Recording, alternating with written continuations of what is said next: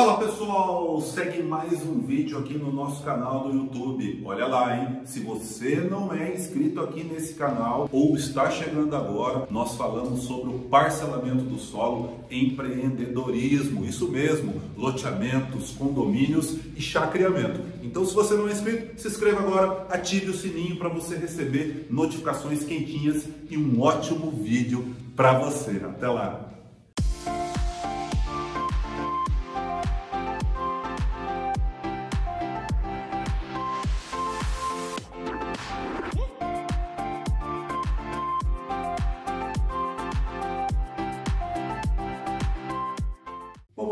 Pessoal, iniciando aqui o quadro Pergunte ou Vagnão, tá? Com algumas perguntas que chegaram para mim sobre o parcelamento do solo. Bom, vamos aqui para a pergunta do Kramer 00785, isso mesmo. O Kramer perguntou aqui para mim: Bom dia, Wagner, excelente vídeo. Gostaria de saber se no condomínio de lotes a responsabilidade de implantação da infraestrutura é dos condôminos, proprietários das áreas comuns ou dos vendedores de lotes no condomínio de lotes. Bom, vamos lá, Kremer.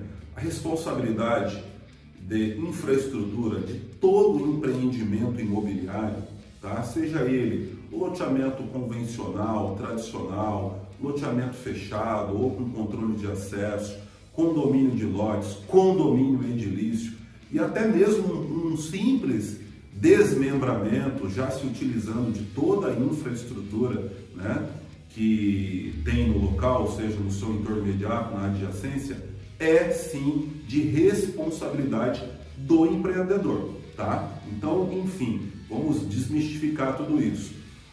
Os condôminos, que são os clientes finais que adquiriram esse produto imobiliário nada tem a ver com a responsabilidade de qualquer tipo de infraestrutura.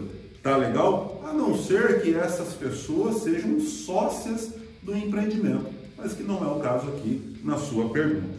E complementando, ele disse assim: caso a responsabilidade seja do vendedor dos lotes, é possível acordar de forma lista que a responsabilidade seja dos condôminos proprietários?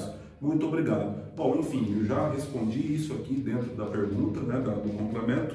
Então é isso, toda responsabilidade com relação a qualquer tipo de obra, qualquer tipo de serviço é sim do proprietário. A partir da entrega de todas essas obras, né, desse empreendimento pronto, aí sim a manutenção desses serviços ou desses é, é, é, produtos que foram colocados como acessório, principalmente em condomínio de lote que tem áreas comuns, o edilício também, aí sim é da responsabilidade do condomínio e dos condôminos. Mas para sua execução, valeu? Então, a pergunta aqui do Kramer.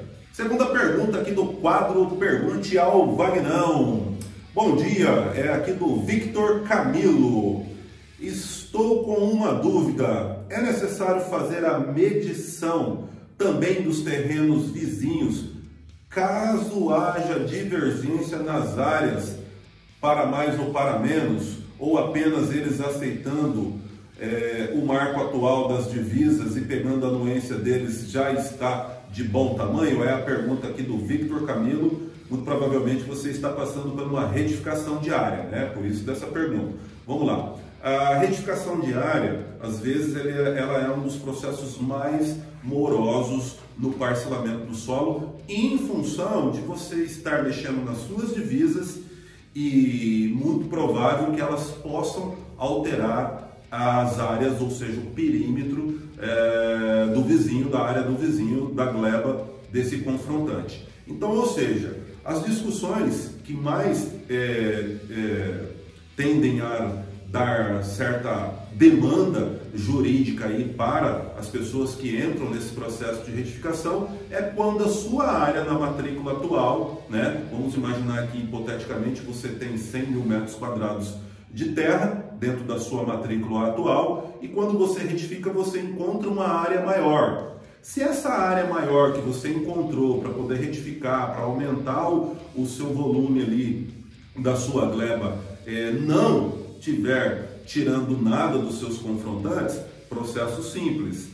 Mas na maioria das vezes ela vai adentrar dentro de alguma cerca, de uma marcação antiga, etc. E aí pode ter sim discussões que podem parar até no judiciário. Dá para fazer de forma administrativa, via cartório é, de registro de imóveis, sim, através um profissional da área, no caso os profissionais da, da, da, engenharia, que se repousa na figura do engenheiro topográfico, né? ou seja, do agrimensor, para fazer tudo isso de forma administrativa. Se tiver discussão, né, vai ter que judicializar.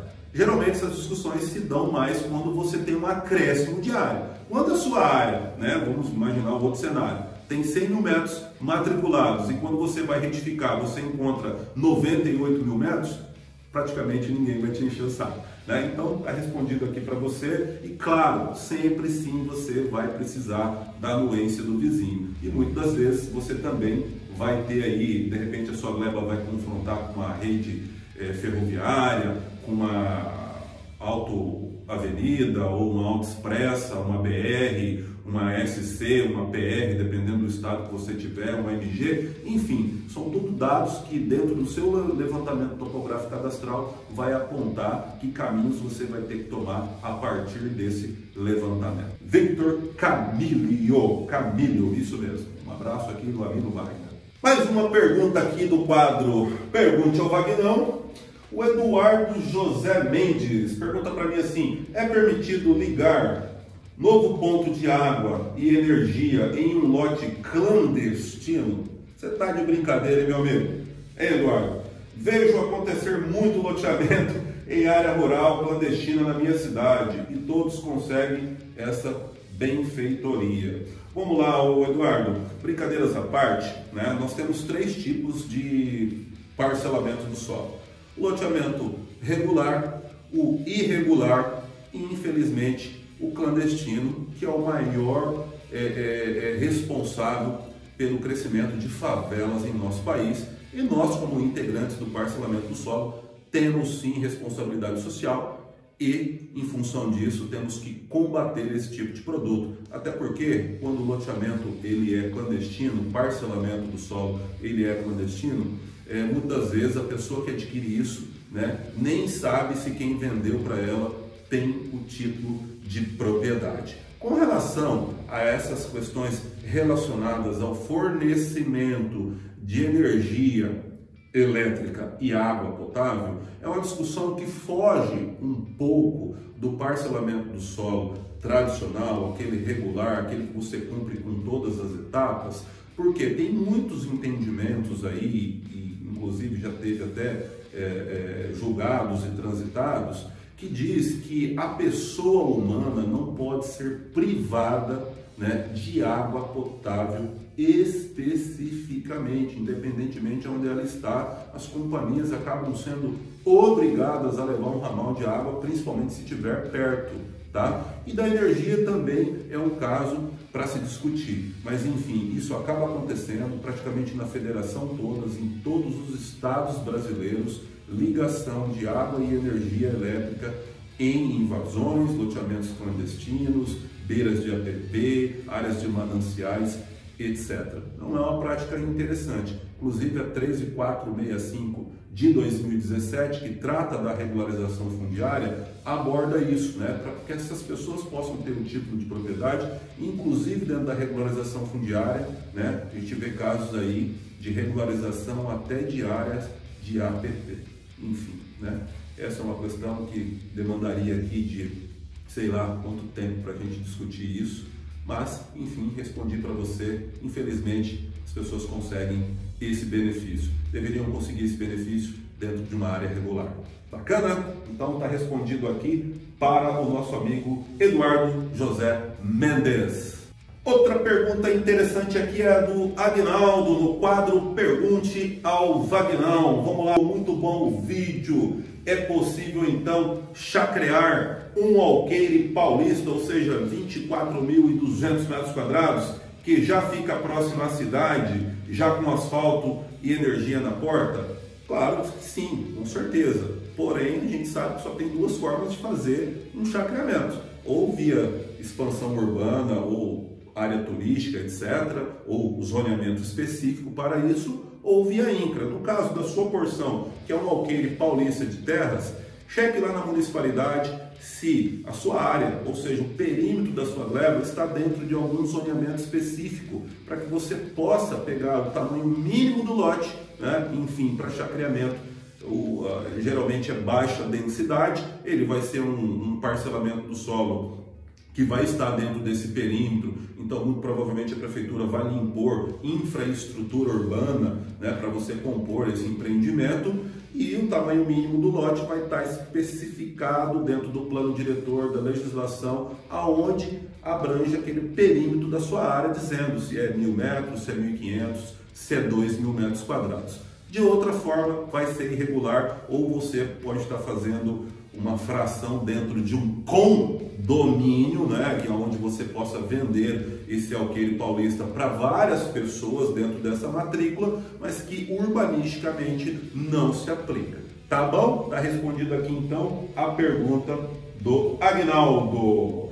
Próximo aqui, dentro do quadro Pergunte ao Vagnão, é do Mecânico Parceiro. Mecânico Parceiro segue a gente lá nas redes sociais é, diz que o vídeo foi legal, estou pensando em fazer um loteamento rural. Tenho uma dúvida: a escritura do meu sítio ficará para sempre em meu nome? Não, não, não. Vamos lá, tá? Vamos desmistificar mais uma questão aqui com relação ao loteamento rural, tá? Qualquer espécie de é, parcelamento do solo, seja ele loteamento urbano, rural, um desmembramento, um desdobro, uma subdivisão, que acarrete em mais de uma unidade, que você for, for oferecer isso ao mercado, é, essa escritura de título de propriedade ela vai permanecer no seu nome até o ato que você oferecer esse produto no mercado e houver a, a escritura de transmissão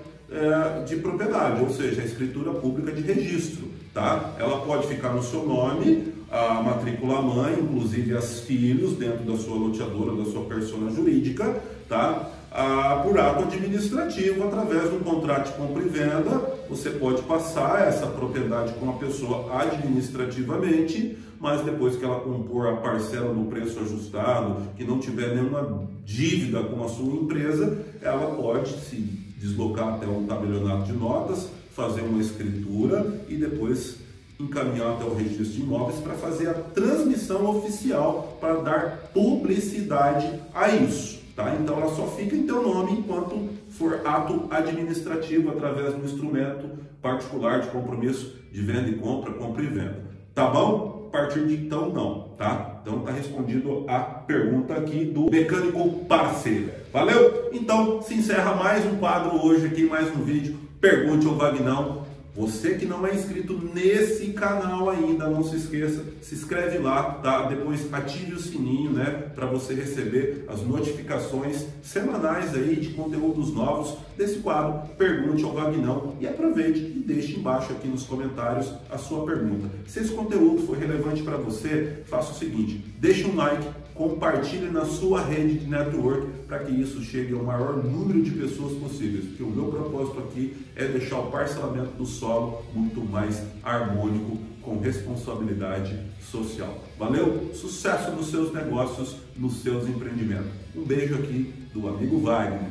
E aí, gostou desse vídeo? Bom, vai lá, se você não é inscrito ainda nesse canal, aproveite e se inscreva, ative o sininho, deixe o seu comentário, o curtir, para fazer esse vídeo chegar ao maior número de pessoas possíveis. Valeu? Grande abraço aqui do amigo Wagner, sucesso nos seus negócios, nos seus empreendimentos.